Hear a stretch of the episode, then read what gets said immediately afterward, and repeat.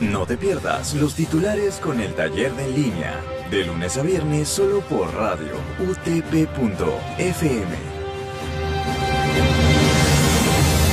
Buenas tardes radioyentes, bienvenidos una vez más a los titulares, por radio UTP, FM. Siendo hoy lunes 8 de febrero, estos son los titulares. Actualidad.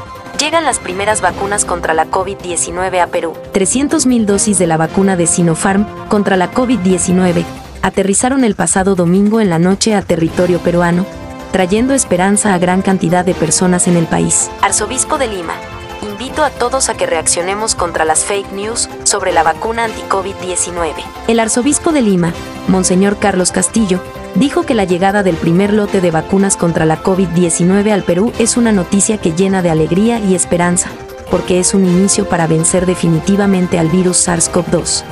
Es un proceso lento, pero importante, manifestó.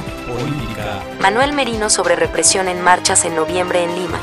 Todo el plan operativo lo hizo la policía. El congresista de Acción Popular, Manuel Merino, dijo la noche de este domingo que él no ordenó reprimir las movilizaciones que se llevaron a cabo en noviembre pasado en contra de su efímera gestión. Locales. Un joven fue asesinado a balazos por delincuentes motorizados en Parque de Chorrillos. Un joven de 26 años fue asesinado de varios disparos la tarde de este sábado en un presunto ajuste de cuentas, cuando se encontraba caminando por un parque en la calle Andrómeda del distrito limeño de Chorrillos. Internacionales. Rusia defiende su decisión de expulsar a tres diplomáticos europeos. Rusia se defendió hoy de las críticas de los 27 por la decisión de expulsar a tres diplomáticos europeos por presuntamente participar en protestas no autorizadas en favor del encarcelado líder opositor, Alexei Navalny. AstraZeneca trabaja ya en una vacuna para la variante sudafricana del coronavirus. La farmacéutica AstraZeneca ha anunciado que está trabajando ya en una nueva vacuna efectiva contra la variante sudafricana del coronavirus,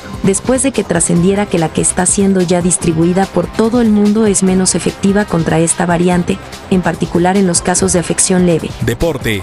Partido del Super Bowl 2021 fue interrumpido por fanático que ingresó al campo. El hecho sucedió en el Raymond James Stadium de Tampa, Florida, cuando ya los locales poseían gran ventaja sobre sus rivales.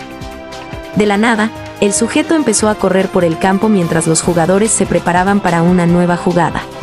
Muy bien radioyentes, esto ha sido todo por hoy, los esperamos en una próxima edición. Que tengan buen día. Y esto llega gracias a la Facultad de Ciencias de la Comunicación de la Universidad Tecnológica del Perú, UTP.